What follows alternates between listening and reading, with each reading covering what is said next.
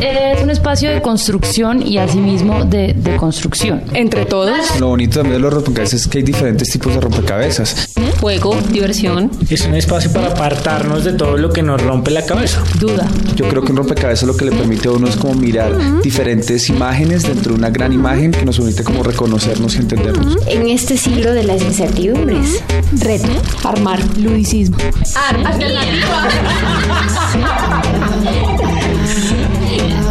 En apariencia podemos parecer todos iguales, pero fijándose uno un poquito más, empieza a ver una cantidad de gamas que son distintas.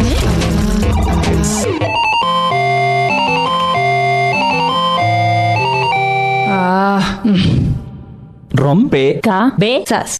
Voy a la ciudad, voy a trabajar. Ahí está el. Hola, ¿qué tal? Bienvenido a Rompecabezas. Eh, para armar otra vez un nuevo tema entre todos los oyentes y los que están aquí en el estudio. Eh, otra vez es eh, un placer dar un bienvenido especial a Mónica. Hola Caleb, saludo a todos los oyentes que están con nosotros por los 91.9 de Javeriana Estéreo en 1430M y quienes se conectan desde Pasto, desde San Gil y desde Tierra Alta, Córdoba. Vamos a dar un pasito, vamos a poner la primera ficha de este rompecabezas y vamos a escuchar lo siguiente. Ay, sí, las finanzas son que viene la profe Colombia. Hola muchachos, vamos a organizarnos cada uno en su puesto. Son muchas las ciudades de las cuales podríamos hablar, pero vamos a empezar por una que es la más próxima. Vamos a hablar de Bogotá. Pocos tienen mucho y muchos tienen poco. Estamos planteando la urbanización en forma ordenada y legal de las 900 hectáreas que nos quedan de suelo de expansión en el sur de Bogotá. Las casas de lámina con techos de cartón, rascacielos y grandes empresas, pero de marginación. Quisiera preguntar por qué algunos han cuestionado el tema de este proyecto en el tema de expropiación a algunos campesinos, se va a acabar con las zonas verdes de Usme. Soy campesino, el del barrio popular, al que buscan explotar y dominar, el que ha pisado el transporte colectivo para dentro de la gran ciudad. Al fin, Bogotá es el resumen de todas, todas las ciudades. No, profe, ¿de verdad Bogotá resume todo lo que es el país? Andaré por las calles de esta ciudad tan grande. Muy bien, pues ahí tenemos eh, planteado el tema de hoy. Eh, como pueden ver, es el tema de la ciudad, cómo crece, eh, cuáles son los requisitos para una ciudad bien eh, planeada y si nuestra ciudad, esta enorme ciudad que se llama Bogotá, si cumple con esos requisitos. Entonces, eh, Mónica, para presentar nuestro invitado. Bien, antes de, presentar a quien nos va a ayudar a construir este rompecabezas, quiero invitar a todos los oyentes a que se comuniquen desde ya con nosotros al 338-4510 o en el chat, hoy Sergio nos está acompañando, eh, y nos cuenten cómo ven ustedes que está creciendo Bogotá y si se está teniendo en cuenta o no aquellas zonas rurales que están eh, en los bordes de la ciudad. Bien, para empezar entonces quiero presentar al concejal Fernando Rojas del Partido Polo Democrático Alternativo. Bienvenido a esta mesa. Concejal, ¿cómo está? Muy bien, muy bien. Buenas tardes, Caleb, Mónica, eh, bueno, toda la audiencia, todo el equipo que se encuentra aquí. Eh, bueno, muy amables por la invitación aquí a Rompecabezas y a ver si alguna piecita me cuadra. Cuéntenos un poco cuál es el trabajo que desde el Consejo se está desarrollando en ese sentido, concejal. A ver, en varias cosas, varias cosas. El Consejo tiene la responsabilidad constitucional, todos los consejos municipales, la responsabilidad constitucional de adoptar los planes de ordenamiento territorial. Entonces, ¿qué se está haciendo? Pues el Consejo no ha hecho. El plan de ordenamiento territorial ha pasado dos veces por el Consejo de Bogotá en el año 2000 en el gobierno de Enrique Peñalosa. Yo en ese momento era miembro del Consejo Territorial de Planeación y en el año 2003 en el segundo gobierno de Antanas Mocos. También era Consejo Territorial de Planeación. Y eh, quiero decir que tenía el Consejo la aprobación, la responsabilidad de aprobar un proyecto de acuerdo que se presentó. Y ese proyecto de acuerdo nunca fue aprobado, entonces salió por decreto, como lo ordena la ley 388. Entonces digamos que mucho bla bla bla, mucha saliva gastada, pero muy pocas, eh, eh, muy pocas ejecuciones, exceptuando los acuerdos de bordes que se hicieron sobre el borde occidental y algo que se intentó hacer sobre borde oriental, el Consejo en Usos del Suelo, teniendo la responsabilidad en la ley 388, apenas ha estado en la eh, eh, aprobación de algunos instrumentos del plan de desarrollo, pero no más, del, plan de ordenamiento, pero no ha aprobado los planes de ordenamiento. Ahorita llega la revisión del POD a ver si somos capaces. Ok. Bueno, vamos a intentar como abordar el tema desde un punto de vista un poco, más amplio. Es decir, eh, este no es un problema, un tema solamente para nuestra ciudad. Es un, es un tema que se ve afectando muchas partes del mundo. Eh, entonces, concejal, no sé si usted tendría un, una perspectiva acerca de eh, cómo este tema ve eh, desarrollándose en el mundo entero en, en, en esta, en, en, la época actual. Pero digamos primero que la experiencia de ordenamiento urbano reciente de Colombia es muy copiada del modelo español. Y esa copia del modelo español eh, hace o que hagamos buena copia o que hagamos malas copias. Pero digamos que la ley 388 fue al parecer una buena copia del, del modelo español que instrumentalizó a que se, se formularan planes de ordenamiento territorial en las ciudades grandes y esquemas de ordenamiento territorial para las ciudades pequeñas. Uh -huh. eh, Bogotá adoptó un modelo y es un modelo mercantilista, es un modelo que busca darle valor a la tierra y lograr el mayor número de desarrollos eh, posibles acompañado de unos ejes estructurantes, las vías, los servicios públicos, las telecomunicaciones, los equipamientos, etcétera, donde ubicar cada una de estas actividades. Eh, pero lo que yo he repetido durante muchas ocasiones, este es un modelo segregacional, es decir, que agrupa a los pobres en un sitio eh, y privilegia las tierras eh, buenas para los ricos y que se come las áreas rurales sin planificación suficiente. Bueno, yo quisiera eh, poner una ficha más permitir escuchar el siguiente, la siguiente nota preparado por el equipo de periodístico de Rompecabezas, que nos ayuda a mirar este contexto local de nuestra ciudad, pero un poco más amplio con ejemplos de otras ciudades. Escuchemos. La Organización de Estados Iberoamericanos, en su informe titulado Crecimiento Demográfico y Sostenibilidad, menciona que una sociedad sostenible es una sociedad estable demográficamente, pero la población actual está lejos de ese punto, y agrega que la estabilización de la población es un paso fundamental para detener la destrucción de los recursos naturales y garantizar la satisfacción de las necesidades básicas de todas las personas. ¿Qué ejemplos de ciudades con crecimiento planificado encontramos a nivel mundial? María Mercedes Maldonado. Las europeas, digamos, es un modelo de ciudad compacta, o sea, que no se extiende indefinidamente en el territorio, pues son ciudades con una tradición larga, digamos, tanto en la construcción de vida urbana como en mecanismos de planificación, en donde se crea una mezcla adecuada de usos, eh, espacios de proximidad y se privilegia mucho esa idea de una vida urbana, de una vida colectiva, en contraste con lo que ocurre en otras ciudades. Por ejemplo, en Estados Unidos hay, hay experiencias muy variadas, pero una ciudad que se conoce con una muy buena experiencia de planeación es Portland, que es una ciudad que ha controlado también el crecimiento, ha protegido y defendido las áreas rurales y de valor ambiental y ha propendido porque haya una ciudad no solo es densa, porque aquí en Colombia confundimos densidad y compacidad, sino una ciudad que sea también compacta, con buenos sistemas de transporte masivo, colectivo y sobre todo con esa idea de construir realmente espacios de vida en la ciudad adecuados a lo que es una aglomeración urbana. En el caso de Latinoamérica, solamente el 25% de la población vive en áreas rurales y al mismo ritmo en el que crecen los sectores urbanos, los niveles de desigualdad socioeconómica aumentan. ¿Cuál ha sido el factor común en el crecimiento de las ciudades de América Latina? Alejandro Florián, asesor de la Federación Nacional de Organizaciones de Vivienda Popular Colombiana, Fede Vivienda.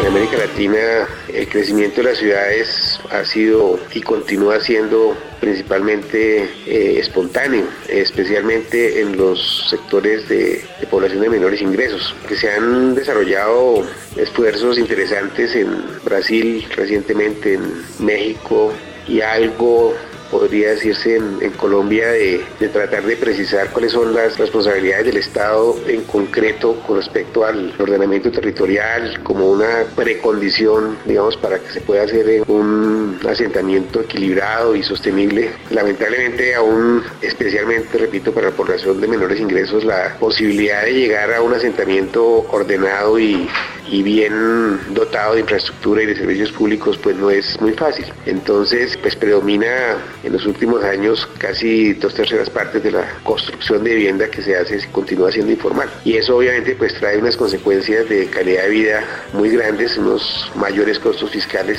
que los pagamos entre todos los, ciudadanos, incluyendo la, la, población de menores ingresos. Y un desorden y digamos, dificultades para, para lograr acceder a bienes públicos y a, y a condiciones de calidad de vida. Para los especialistas, el efecto colateral más nocivo del crecimiento caótico de las ciudades, más allá de su impacto ambiental y el deterioro de bienes y servicios, es la segregación poblacional, efecto que contribuye a la aparición de brechas físicas que separan a las poblaciones de una misma ciudad a partir de su calidad de vida, sus ingresos económicos y condiciones de hábitat. ¿Qué fenómenos se han identificado como causantes de esta segregación poblacional? Jorge Iván González, Instituto de Estudios Urbanos de la Universidad Nacional últimos encuentros de hábitat en el mundo, ahí la convicción cada vez más clara de que la dinámica de las ciudades está desbordando todas las expectativas, sobre todo la dinámica de las ciudades latinoamericanas y chinas. No se pensaba que las ciudades fueran a crecer al ritmo en que están creciendo. Se espera que en 15 años el 70% de la población del mundo vive en ciudades. Entonces creo que eso nos está planteando retos enormes porque la vida en las ciudades en principio es buena y si la gente escoge vivir en las ciudades en lugar del campo es porque el balance entre los defectos y los beneficios de las ciudades es favorable a los beneficios y por eso nos quedamos en las grandes ciudades. Pero los retos que tenemos desde todo punto de vista de ordenamiento del territorio, de manejo del tema climático, de convivencia, de financiación son enormes y sobre todo la relación campo-ciudad es determinante. ¿Cómo entender el campo al servicio de las ciudades? Ustedes no pueden entender la producción campesina de Tolima, del Meta, de Boyacá sin la gran ciudad, sin Bogotá. Brasilia se ha posicionado como una ciudad pionera en los procesos de crecimiento urbano. ¿Qué errores y qué aciertos se pueden obtener al analizar la historia del crecimiento de Brasilia? María Mercedes Maldonado. Brasilia es uno de los ejemplos supuestamente de una ciudad no solo bien planeada, siguiendo todos los lineamientos de lo que se conoce como el urbanismo moderno, pero ahí se muestra que el tema no es solo hacer planificación ni solo hacer una acción estatal tan fuerte, sino que hay que tener en consideración elementos más complejos de orden social, económico, cultural, porque previeron pedazo a pedazo la distribución muy, muy racional de los usos en la ciudad menos el lugar para los más pobres. Entonces, las personas que no pueden acceder a los mecanismos formales y de mercado de producción de vivienda han ocupado de manera informal los municipios aledaños o satélites a Brasil. Sin duda alguna la población mundial continúa incrementándose exponencialmente y según la Organización de Estados Iberoamericanos, las regiones con poblaciones vulnerables y con menores ingresos registran un alza en la tasa de natalidad, para Francisco Vanegas Toro, perteneciente al Observatorio de Derechos Humanos de la localidad de Usme, esta situación de hacinamiento y segregación ya empieza a ser palpable en las localidades vulnerables de Bogotá. Sergio Álvarez y Dagoberto Muñoz Cerazo, periodistas Rompecabezas. Si la angustia no tuviera tantos Si la angustia no tuviera tantos meses, si pudiera huir de esta ciudad, si el milagro de los panes y los peces consiguiera darnos de cenar. Bueno, estamos aquí eh, armando un rompecabezas bastante complicado, bastante interesante como siempre. Esta vez se trata de el crecimiento urbano, la planeación de las ciudades. Eh, como siempre, invitamos a todos los oyentes a participar este este rompecabezas. El número telefónico es 338-4510, también a través del chat que está en la página web de Javeriana Estéreo, www.javerianestereo.com. Bueno, como vieron aquí, eh, escuchamos esa nota y tenemos un, eh, un tema con muchos aspectos. Yo me gustaría enfocarnos en, tres aspectos de esa nota que escuchamos. Una es eh, el concepto del espacio urbano. Eh, hablaron ahí en el testimonio primero del concepto de una ciudad compacta, una ciudad densa, es decir, cómo eh, usamos el, el espacio.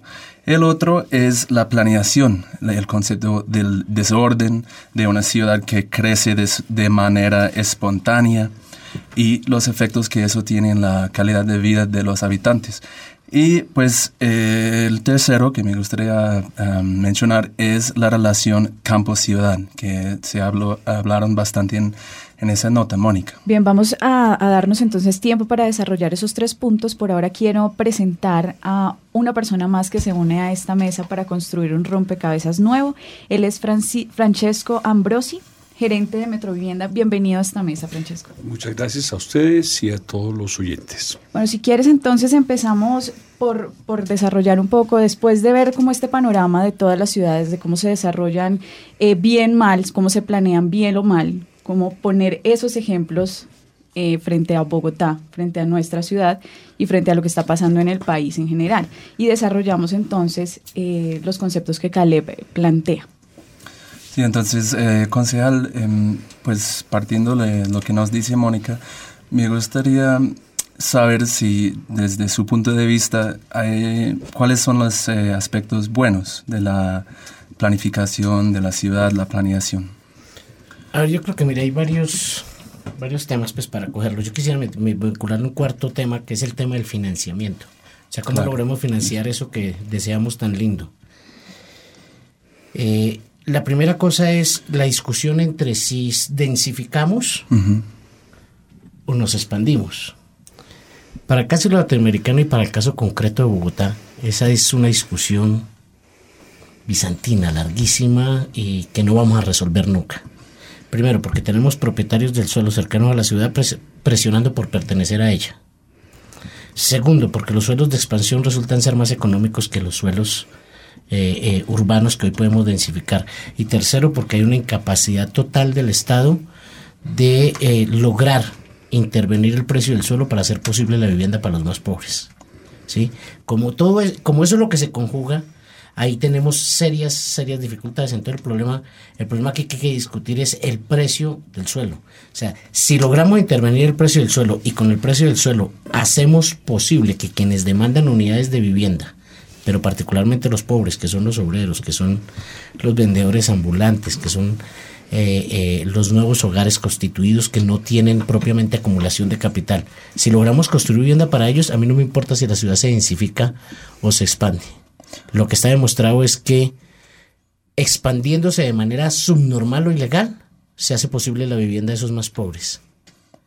Y, por supuesto, una ciudad no planificada. Y cuando planificamos la ciudad, resultamos interviniendo de tal manera el precio del suelo que hacemos imposible la vivienda para los más pobres. Pero ese desarrollo y esa, digamos, esa, ese aumento de la densidad poblacional no, no va a desbordar en algún momento las, las, la capacidad de la ciudad. Va a llegar un momento en el que el desarrollo tenga que hacerse casi que intraciudad. ¿O Sí, sí, sí, pero yo creo que todo eso, toda esa cosa eh, es posible. O sea, nadie se inventó para el caso bogotano que todos nos, que nos concentráramos más de 7 millones de habitantes. Eso no se lo inventó Bogotá, que tenía hace 150 años 70 mil habitantes. Eso se lo inventaron otros, la violencia, el, el proceso de industrialización, etcétera. Bien, vamos a regresar a ese punto en un segundo, pero por ahora tenemos una llamada de un oyente. Eh, hola, bienvenido. Hola, buenas tardes, ¿cómo están? Hablan con Camila Castillo. Eh, bueno, yo quiero opinar acerca del tema de la expansión urbana, ya que es un tema que en este momento pues presenta preocupación para la ciudad y para ciertas localidades que están presentando pues un número de expansión urbana bien grande. Se tiene Sí. en cuenta que los planes de pues los planes de eh, organización territorial están dando algunas pautas acerca de lo que puede ser esto, pero de alguna manera a veces nosotros, la gente del común, lo, ignoramos. Entonces es importante tratar este tema, tratar este tipo de lecturas y de pronto el trabajo que están haciendo algunas organizaciones sociales para contribuir a esto de la expansión, expansión territorial, que no se nos vuelva de pronto un conflicto o un problema, sino que al contrario sea algo que se difunda y que pueda tener pues mayor conocimiento frente a todo lo que es eh, la, pues, la sociedad como tal y frente al impacto que tiene la expansión territorial. Bueno, muchas gracias eh, Camila por ese aporte, eh, eh, eh, por estar con nosotros en el tema de hoy, el crecimiento urbano.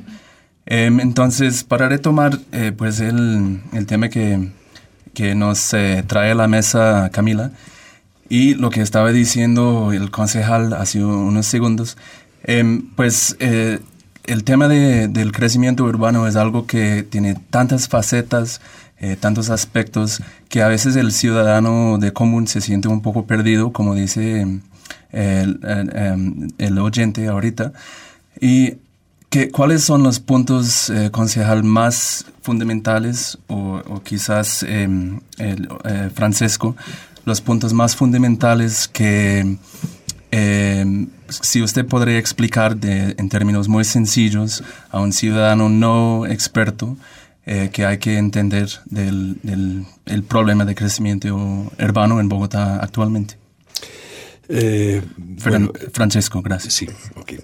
mire, el concejal hizo una anotación que es fundamental y validísima y que tiene que ver con el problema del crecimiento urbano, que es la que está relacionado con el valor del suelo y el control del precio del suelo. Indudablemente, si nosotros no logramos controlar el precio del suelo, y hay que decir que la ley colombiana nos, nos dio instrumentos con la ley 388 para poderlo hacer. Lo que pasa es que nunca hemos, decimos nosotros siempre, estrenado esa ley, o sea, se quedó una ley que que se escribió y que después hemos tenido siempre como mucho miedo en aplicarla, pero los instrumentos existen y se pueden, se pueden implementar y eso es lo que ha generado un poco ese, ese fenómeno de desorden en el crecimiento de la ciudad.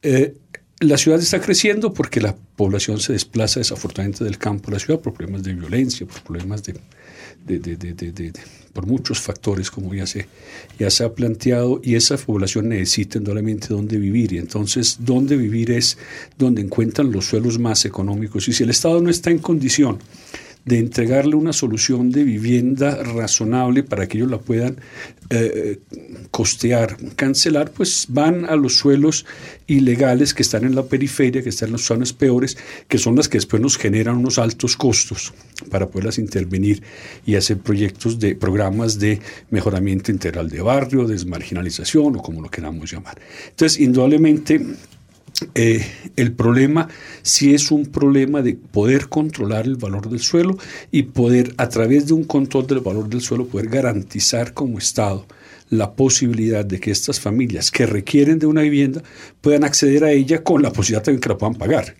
porque lo otro es darles una vivienda que después no van a poder pagar y que dentro de un año o dos años van a estar con el problema que se las están quitando. Entonces yo creo que ese es un problema fundamental. Hay que decir que Bogotá en la en los últimos años ha progresado mucho en eso. Frente a las otras ciudades del país, creo que somos pioneros. En este momento tenemos proyectos muy importantes que están adelantando como eh, el, la, la operación USME, que es un proyecto que de pronto más adelante trataremos, donde lo que se está haciendo es eso, es incidiendo sobre el valor del suelo para que efectivamente el Estado pueda cumplir con su función de garantizar una vivienda digna a las comunidades. Gracias. Eso es un poco como lo que quería decir antes con el la idea de cuáles son los acetados, cuáles son las cosas buenas. Todos sabemos de los problemas y las dificultades de, de Bogotá, pero es, es, bueno también tener en cuenta lo que dice Francesco Ambrosi, el gerente de Metro Vivienda. Bien, vamos a escuchar ahora las voces de los ciudadanos en Bogotá. Rompecabezas preguntó a los bogotanos, ¿qué conoce de la localidad de Usme? ¿Sabe algo del proyecto Operación Nuevo Usme? La verdad no conozco a Usme en su totalidad, sé que es una localidad de Bogotá y lo poco que conozco fue por coincidencia alguna vez cuando estaba aprendiendo a pues utilizar el Transmilenio, me perdí y llegué hasta el portal de Usme. Se ve muy desolado, muy muy feo en realidad su ambiente. Proyecto operación de, no no sé qué es. No, no tengo ni idea. He ido por Transmilenio, sé que allá queda ubicada la cárcel La Picota, pero lo que he oído del sector es que es muy inseguro, es un sector el que realmente no, no iría constantemente. La verdad no, no estoy muy informado porque pues sé que por allá era típico ir a, hacer, eh, o sea, a comer. Y allá también hay como restaurantes típicos para algunos platos especiales, pero la verdad no, no sé más.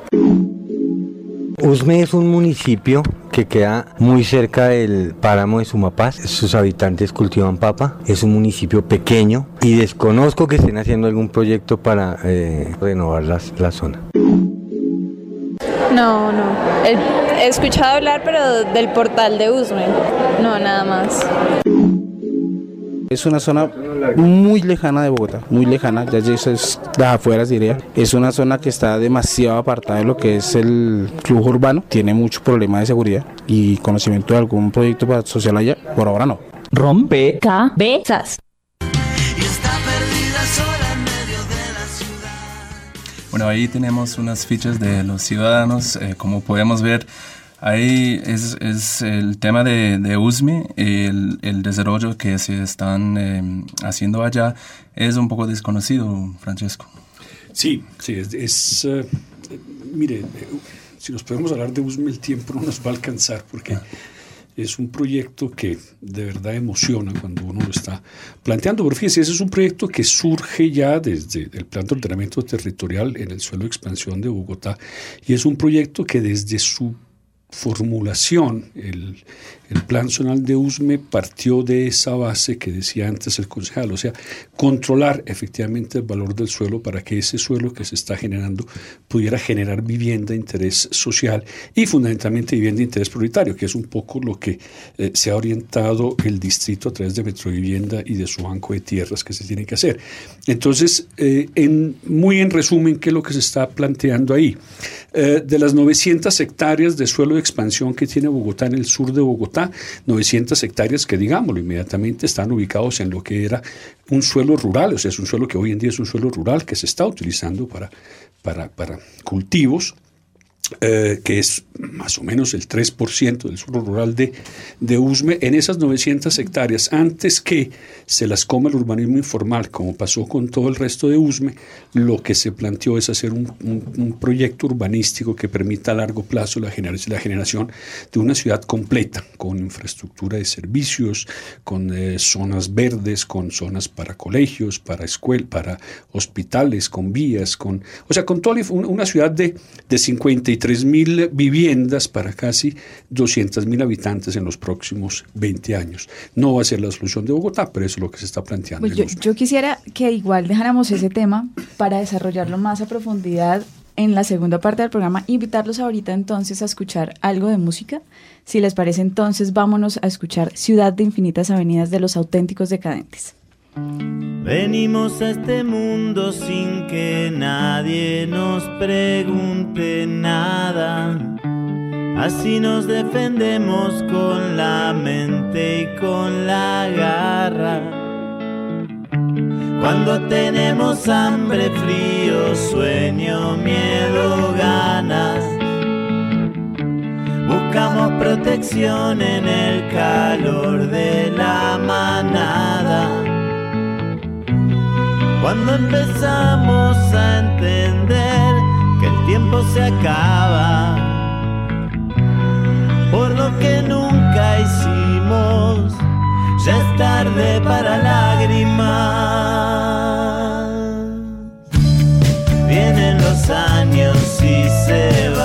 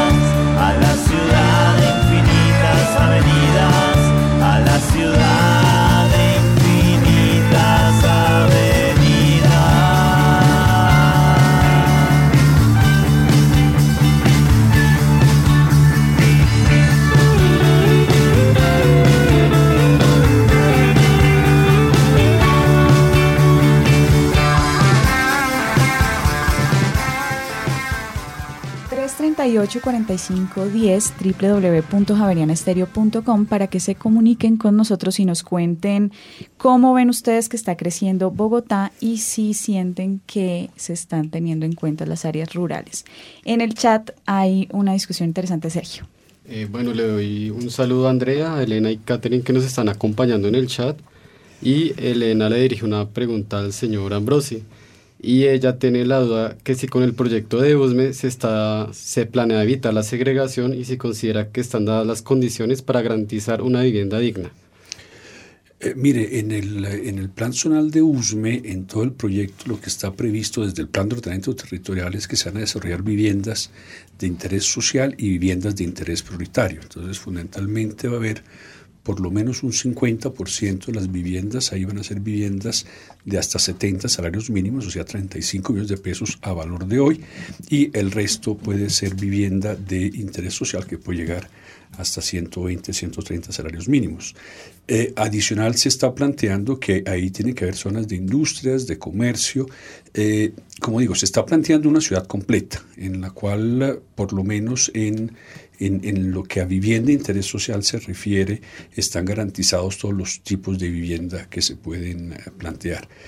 La vivienda es digna, yo diría que sí, es una vivienda digna. O sea, y nosotros siempre hemos insistido mucho en Metrovivienda que en el caso de estas viviendas que son, eh, digamos, promovidas por el distrito, estamos de pronto cambiando un poco de espacio público privado, que es el que tenía el viejo lote de 72 metros cuadrados, por una vivienda que hemos llegado a tener 42 metros cuadrados en un apartamento dos habitaciones, sala, comedor, cocina, pero con unos espacios públicos y unas zonas comunes que son supremamente generosas para la población. Entonces, eso es lo que estamos haciendo ya. Bueno, ahora vamos a regresar a ese tema, eh, sobre todo después de la segunda nota, pero quiero dar em, una oportunidad a Fernando Rojas, el concejal de Bogotá para el Polo Democrático, para responder al tema de la relación ciudad-campo y cómo está contemplado dentro del, POT. Bueno, mira, hay, una cosa que, no tiene que decir. Las zonas rurales y los propietarios rurales de la tierra en muchísimas ocasiones presionaron la existencia de o incluir sus tierras como suelo urbano. Muchos se enriquecieron teniendo tierras cercanas a la ciudad. Ospinas, masueras, etcétera. Por eso usted encuentra las milentas, las malantas y la yo no sé qué cosa por el lado del, norte, pues se los encuentra las villas y yo no sé qué más vainas por los lados del sur. Todos presionaron siempre, los Ospinas, los Hernández, los... todos presionaron a incluir, incluir sus tierras, se colocaron relativamente cerca. Ahora los que se colocaron más cerca, los Hernández y otros, ¿cierto? Están presionando para que sus tierras sean incluidas y efectivamente logran que sus tierras sean incluidas en la, en la ciudad. Entonces, el desbordamiento, digamos, la expansión o la, el demarramamiento de la ciudad hacia, hacia todos sus bordes es una cosa que siempre, va, que siempre seguirá sucediendo. Ellos presionan porque exista y siempre presionarán porque parte de esa ciudad sea aparentemente planificada de acuerdo con sus precios. Nuevo USME, para mencionar solo cosas, anuncios de más de una década, más de 10 años anunciando que vamos a hacer maravillas en USME.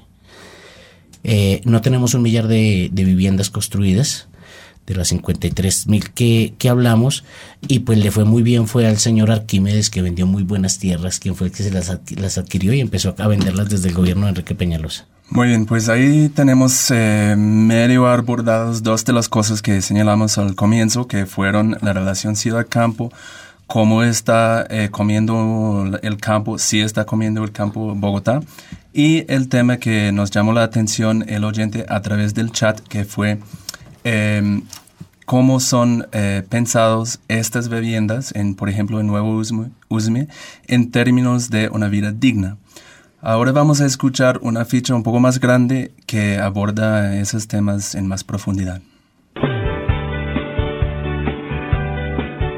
En las publicaciones para 2003-2006 del Programa de Naciones Unidas se expuso que el índice de calidad de vida en Bogotá mejoró, pasando del 89.21 a 90.10 sobre un puntaje de 100. Pero a pesar de esto, uno de los mayores problemas de la capital del país, según conocedores del tema, sigue siendo la segregación. ¿Qué dice y cómo marcha el Plan de Ordenamiento Territorial POT del distrito? Alejandro Florián, asesor de la Federación Nacional de Organizaciones de Vivienda Popular Colombiana, Fede Vivienda. Bogotá, pues Yo creo que ha dado pasos interesantes en el sentido de de intentar ser consecuentes con las disposiciones constitucionales de, ordenamiento territorial y mal que bien, digamos, hay plan de ordenamiento y se han desarrollado los instrumentos de ordenamiento como los planes zonales los planes parciales, pero a una velocidad que no se compadece con la realidad y con el tamaño del problema. Lo estamos haciendo, pero lo estamos haciendo de una manera muy lenta, problemas de negligencia en parte, problemas de burocratización, digamos, de las decisiones. Hay, sin embargo, algunas actividades, algunos frentes de trabajo, como el tema, por ejemplo, de mejoramiento de barrios, que me parece a mí vale la pena destacar porque es sobresaliente, han contribuido a mejorar el índice de desarrollo humano en Bogotá. Y es muy fácil de percibir cuando uno visita la zona de Ciudad Bolívar, por ejemplo, y camina una cuadra y termina el perímetro de Bogotá y entra a Soacha y se da cuenta de la diferencia. Digamos, es la población puede ser en términos de ingresos la misma, pero las condiciones de calidad de vida son completamente distintas en el lado de Bogotá y en el lado. La diferencia está en que la ciudad ha invertido, en el caso de Bogotá, en la infraestructura colectiva, que es, digamos, parte de las obligaciones de satisfacción del derecho a la vivienda. Bogotá, como otras grandes ciudades de América Latina, presenta una estructura urbana segregada desde el punto de vista de la distribución espacial de los servicios urbanos, condiciones socioeconómicas y habitacionales de sus residentes, que obedece en gran medida a los procesos sociales de acceso y definición de los usos del suelo, marcado por las lógicas de los mercados formales e informales. ¿Cómo se refleja esta realidad en el crecimiento físico y demográfico que vive Bogotá? Jorge Iván González, investigador del Instituto de Estudios Urbanos de la Universidad Nacional. Propuesta de plan de ordenamiento territorial hay una frase que a mí me parece buena, que retoma lo que ya estaba en el anterior POT. Ahora está haciendo una revisión del POT y es que Bogotá debe ser una ciudad compacta, densa e integrada al territorio. Creo que ninguna de las tres cosas se están haciendo. Yo no creo que Bogotá esté avanzando hacia una construcción de una ciudad compacta y densa. Todo lo contrario, Bogotá se está conurbando, Bogotá se está comiendo la sabana. La forma como se aprobó el Plan Zonal del Norte me parece que no es buena. La forma como los pobres los está concentrando la ciudad de Nusme no es buena porque está aumentando la segregación eh, socioeconómica. Entonces me parece que es un error lo que se está haciendo con Bogotá. Mientras que en algunos países el crecimiento de las ciudades ha sido planificado partiendo de las proyecciones de crecimiento demográfico, en otras ciudades como Bogotá la expansión ha sido incoherente, generando problemas de inequidad y segregación. Según el POT, en el caso del Plan Parcial del Norte se tendría que construir un 25% de vivienda de interés social. ¿Se está cumpliendo esta ley? María Mercedes Maldonado, investigadora del Instituto de Estudios Urbanos de la Universidad Nacional contemplar que el 25% del suelo útil que resulte en el plan parcial debe estar destinado a vivienda de interés social. El promotor del plan parcial, el constructor o si es un urbanizador, puede decir, puedo combinar en la misma zona estrato 4, de pronto estrato 5 y esta vivienda que como le digo es una vivienda de casi 70 millones de pesos. Pero el POT y la norma nacional les da la posibilidad de trasladarla a otras zonas de la ciudad y pagar la diferencia de avalúos catastrales entre esa zona y a donde lo traslade. O sea que es una medida que no ataca la segregación socioespacial, que es que en ciertas zonas tienden a vivir solo los ricos y en ciertas zonas se concentran solo los pobres. No necesariamente van a coincidir la vivienda de interés social y la vivienda de más alto precio en la misma zona, en el mismo área del plan parcial. La ley les permite trasladarlos.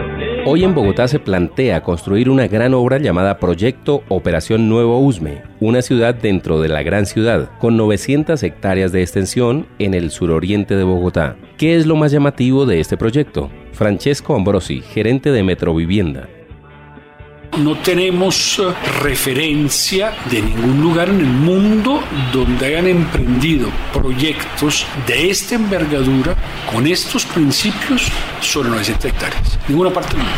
Este es construir una ciudad donde hoy en día hay una zona que es muy bonita, que no lo pongo en duda, con un riesgo impresionante de contaminarse y de dañarse. Y donde nosotros esperamos que lo que ahí surja sea una ciudad con unas características y unas calidades impresionantes.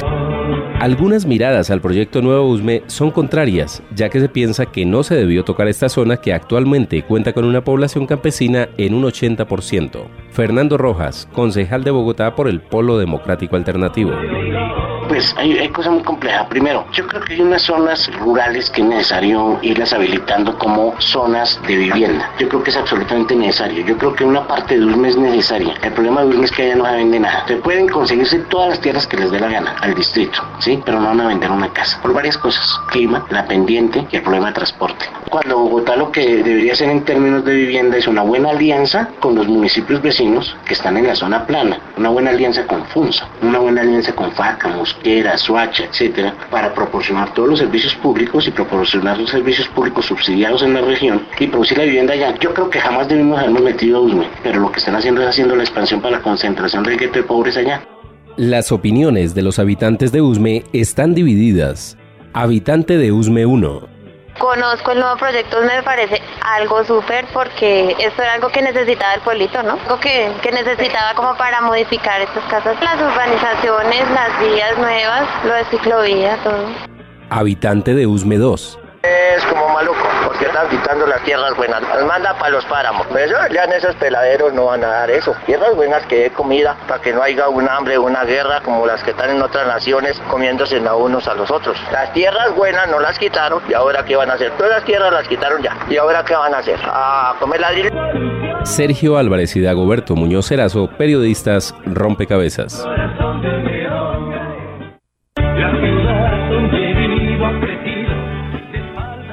Bueno, aquí estamos otra vez en el rompecabezas del día de hoy y el chat está bastante movido y Sergio, ¿qué está pasando ahí? Eh, bueno, tenemos una pregunta para el señor concejal Fernando Rojas. Eh, queremos preguntarle que cuál considera usted que deben ser las premisas generales que se deben diseñar en una política pública para poder lograr que las personas de bajos recursos económicos accedan a una vivienda adecuada. Bueno, yo creo, para enumerarlo rápidamente, yo creo que el centro de este asunto está en el precio de la vivienda que le vamos a dar a la gente. Francesco ahorita lo anunció, vivienda tipo 2 en Usme. Vivienda tipo 2, eso no lo entiende la gente, se llama vivienda de 35 millones de pesos. De hoy. Vivienda de 35 millones de pesos, un poco más de 35 millones de pesos, requiere que la gente tenga 4 millones de pesos, cuanto menos en ahorro. Y se va a conseguir un subsidio de menos de 15 millones de pesos y se pegan una endeudada de 15 millones de pesos por unas viviendas cuyo tamaño es absolutamente reducido. Y con, digamos, con espacios para la familia eh, muy complicados.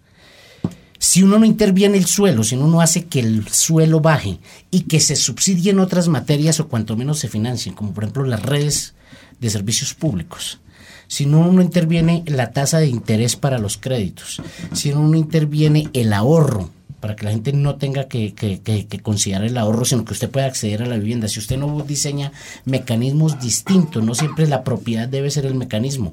Puede existir el leasing de vivienda, pueden existir otros, otros mecanismos. Si eso no se diseña, si a la gente no se le ofrece eso acompañado de que efectivamente existen equipamientos, que existen eh, espacio público, que existe, eh, eh, digamos, todos los sistemas de transporte. A USME hay que hacerle un túnel para llegar con el transporte. Mientras eso no exista, no se vende. Mientras tanto, en la parte baja, el macroproyecto de Suacha va a ofertar 20 mil viviendas o más, porque seguramente se van en toda la expansión hasta la perimetral de, hasta la perimetral de Cundinamarca. FUNSA lo está haciendo.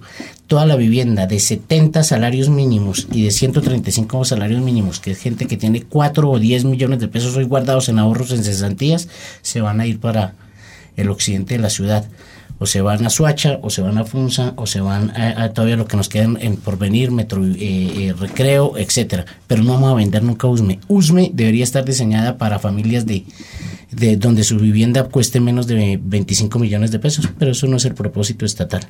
En el norte, los señores del norte van a coger esos eh, esa tierra y la van a trasladar en lugar de hacer la vivienda ahí, la van a colocar y les van a comprar seguramente otro poco de hectáreas allá en Usme, eh, que yo lo, me, me, atrevo a presagiarlo. Más de una década de anuncios y creo que en 15 años no existirá esa ciudadela. Bueno, pues eh, dejamos que Francesco Ambrosi, el gerente de Metro Vivienda, pues responde a, a la, al llamado de, del concejal.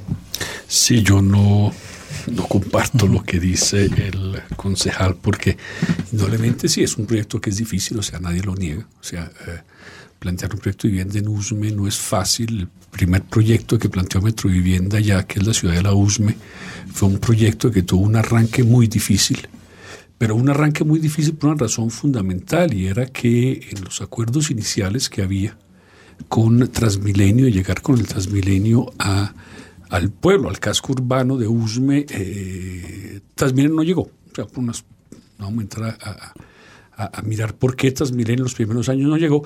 Lógicamente, había dificultades en el transporte hasta el casco urbano de Usme y eso implicó dificultades en la comercialización de los lotes de allá.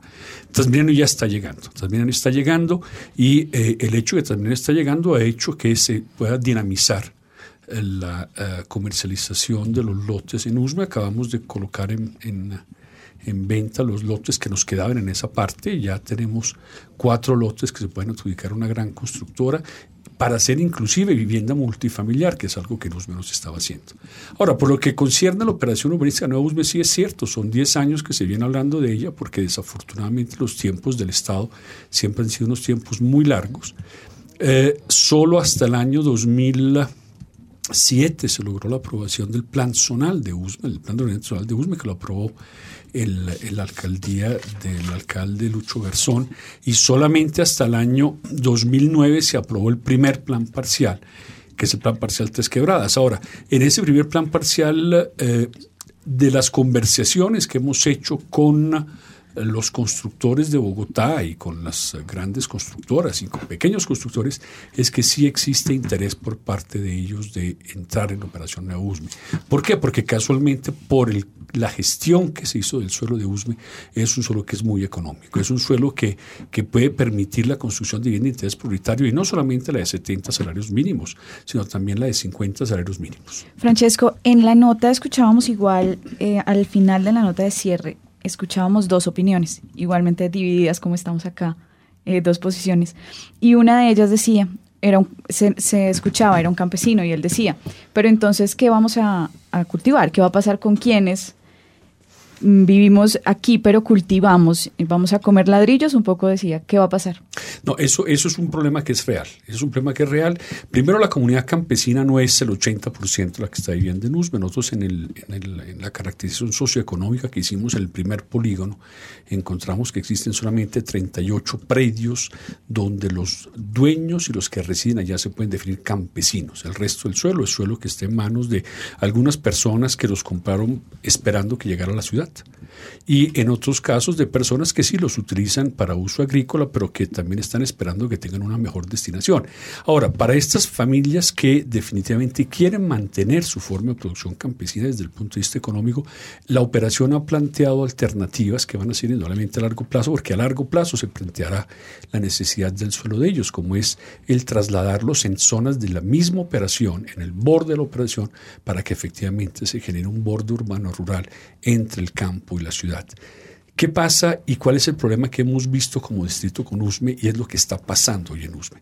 Mire, si la operación USME no se hace, el mercado de la demanda de suelo para vivienda va a hacer que ese suelo se urbanice en forma ilegal y eh, el Estado ha sido pésimo para controlar ese tipo de urbanizaciones ilegales. O sea, eh, el pueblo de Usme, la, la, localidad de Usme se desarrolló en un 80% en forma ilegal cuando no tenía agua cuando la, el agua se mandaba por mangueras eh, que venían de, de, la chuzada de la, tubería de la regadera Vitelma y era agua cruda sin tratamiento. Hoy en día tenemos una planta de tratamiento de agua y tenemos todas las condiciones para que se den unos desarrollos ilegales. En la zona del, del, de la operación Usme ya hay cuatro barrios ilegales que surgieron y que ya fueron legalizados. Los habitantes de Usme opinaron en rompecabezas. ¿Conoce el proyecto Operación Nuevo Usme? ¿Qué opina de él? Pues más o menos, no, no estoy muy enterado, pero sí más o menos la ciudadela de los nuevos apartamentos de construcción familiar y no más, de que van a poner nuevos colegios, van a hacer nuevos parques, la avenida de Caracas que pasa por detrás de Usme, no, pues es bueno, sí es bueno, mejora y toda la cuestión. No, yo no. Sí, pero nosotros casi no, no, no conocemos los proyectos. Sí, señor, de que van a hacer nuevos apartamentos y van a hacer la vía nueva que viene aquí la Caracas también y la vía Villavicencio, que es muy bueno, queda muy bueno. Para aquí, para el pueblo. De viviendas, que yo sé que allá van a hacer dos viviendas allá para quitando las tierras buenas. Luego, ¿por qué no hacen unas tierras más, líderes? Que dejen las tierras, dejen las tierras buenas. Las tierras buenas no que las están quitando. ¿Qué vamos a hacer ahí con el tiempo? ¿ves? Las manda para los páramos. Y en los páramos no da la comida como la es. Tengo una idea de ello, del proyecto como es, de lo que se están haciendo. Preocupación también porque de todas maneras están viendo que la expansión hacia la parte rural y que muchas de las zonas que tenemos nosotros ahí, que eran zonas, se supone que era de protección y las están convirtiendo en edificios. Entonces, a, a quienes están perjudicando muchísimo al campesino. Generalmente es al campesino el que está ahí perjudicado en ese sentido porque parte de ello era la zona también donde era el agua. Y si se coloca todo edificio, pues también eso es un problema ahí. Vivo aquí hace ya 30 años. Conozco el nuevo proyecto, me parece algo súper porque esto era algo que necesitaba el pueblito, ¿no? Como para modificar estas casas. Rompe cabezas. Voy a la ciudad. Bueno, nos quedan, nos quedan pocos minutos, así que yo plantearía que como última ficha quisi- dijera de tanto el concejal como Francesco, nos dieran un panorama de cuál es la alternativa para enfrentar ese modelo segregacionista que hay de- en la planeación y eh, también, digamos, con la problemática de los barrios ilegales en Usme, Francesco. ¿Cuál sería la alternativa en esas dos, en esas dos vías, concejal? Bueno, mire, yo creo que el tema de segregación es una cosa que ya nos tenemos que tragar. A menos que seamos capaces ya en las zonas de renovación urbana, pero ampliando las zonas de renovación urbana, de combinar diferentes estratos socioeconómicos. Es decir, hoy en las cruces tenemos varios barrios de estrato 2 y podemos combinar 3, 4, 5, 6 usos institucionales comerciales. Esta otra segregación, o sea, hacer que en el norte vivan muchos pobres va a ser imposible. Segundo, para el futuro, yo creo que USME es muy difícil. Yo creo que el déficit de vivienda que tenemos hoy por encima de 250 mil nuevas vi- viviendas que requerimos, que en unos cinco años van a ser unas 400 mil viviendas nuevas las que requerimos, necesitamos pasar el río Bogotá. Mosquera, Funza, Suacha, etcétera, todos ya se nos metieron a Bogotá, tienen invadida la frontera. Necesitamos usar esas tierras en lugar de este- tener solo zonas francas, tener también unidades de vivienda. Yo creo que allí podemos producir el número de viviendas que se están requiriendo. Gracias, concejal. Francesco Ambrosi. Bueno, sobre la parte de segregación, do- totalmente de acuerdo con lo que dijo el concejal, o sea, no, no, no, no le agrego nada. Sobre la parte de qué nos queda por hacer en Bogotá, yo sí creo que en Bogotá tenemos mucho que hacer todavía. Primero tenemos que terminar con los proyectos que están andando en el poco suelo, pero que tampoco es tan poco. Tenemos más de 4.000 hectáreas eh, entre vueltas y revueltas que se puede desarrollar. Por otro lado, tenemos una cosa que es bien importante, que es irnos planteando qué vamos a hacer. Aparte de la renovación, la renovación urbana, que eso es un discurso totalmente distinto, con eh, los proyectos que se pueden hacer en las UPZs de mejoramiento integral, donde se pueden mejorar definitivamente las condiciones de estos barrios y se pueden aumentar densidades. Ahora, indudablemente sí tenemos que buscar también alternativas por fuera, pero yo pienso que Bogotá la podemos mejorar mucho si el Estado interviene en forma decidida y lógicamente, a mi modo de ver, si el Estado también asume la responsabilidad de subsidiar parte de los costos del urbanismo. Gracias, Francesco. Pues eh, ahí tenemos eh, una cantidad de fichas. Es un pro- problema complejo, es un rompecabezas como siempre difícil. El caso es que no solamente se trata de Bogotá, eh, es un problema el crecimiento urbano de muchos lugares de Colombia. Vamos a escuchar para terminar una crónica que viene desde la ciudad de San Gil, Santander. Y eh, como siempre, nos veremos dentro de ocho, di- ocho días. Muchas gracias por estar con nosotros otra vez en Rompecabezas. Muchas voces, otra forma de vernos. Saludos desde San Gil a toda la audiencia de Rompecabezas. En el año 2004, la Asamblea del Departamento de Santander le otorgó a San Gil el título de capital turística del departamento. Desde entonces, la promoción del municipio como destino turístico se ha incrementado, lo que ha motivado a varios inversionistas a apostarle a esta región, con proyectos como nuevos y modernos hoteles, restaurantes, urbanizaciones, edificios. Este crecimiento se ha venido ejecutando sin prever en varios casos el impacto ambiental, cultural y arquitectónico de la región. Polidoro Guaiteros, veedor ambiental, habla en Rompecabezas. la expansión, el crecimiento tanto eh, hacia los lados como también el otro crecimiento un poco hacia arriba eh, de la parte céntrica de San Gil y los barrios periféricos, eso afecta terriblemente.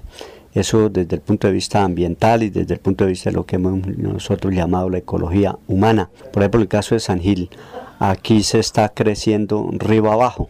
Todas las construcciones que se están haciendo a bordo del río Fonse de hoteles, moteles, restaurantes y demás, todo eso se le está botando también los recipientes al río Fonse, aparte de estar tan cercano, ya no se le respeta ni siquiera los 30 metros al lado lado a la quebrada ni al río. Y vemos también cómo eh, unos barrios, sobre todo los que van por la parte del, norte, o sea, lo que es eh, Ciudadela del Fonse, todo ese crecimiento hacia abajo, Ciudad Blanca, todo eso va hacia unas construcciones que están invadiendo la vereda ejidos y pericos.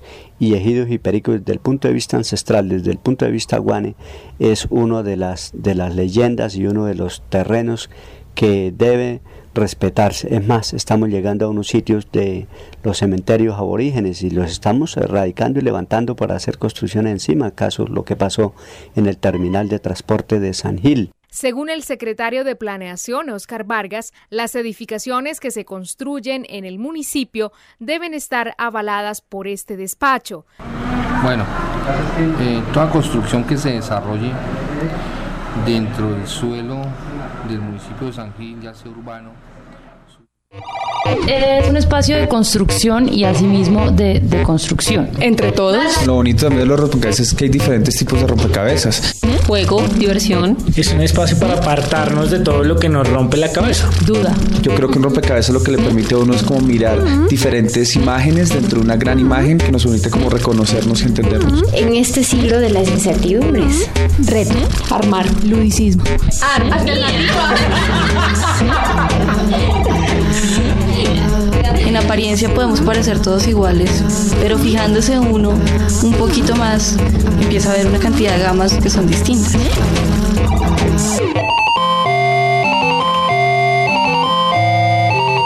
Ah. Rompe. Cabezas.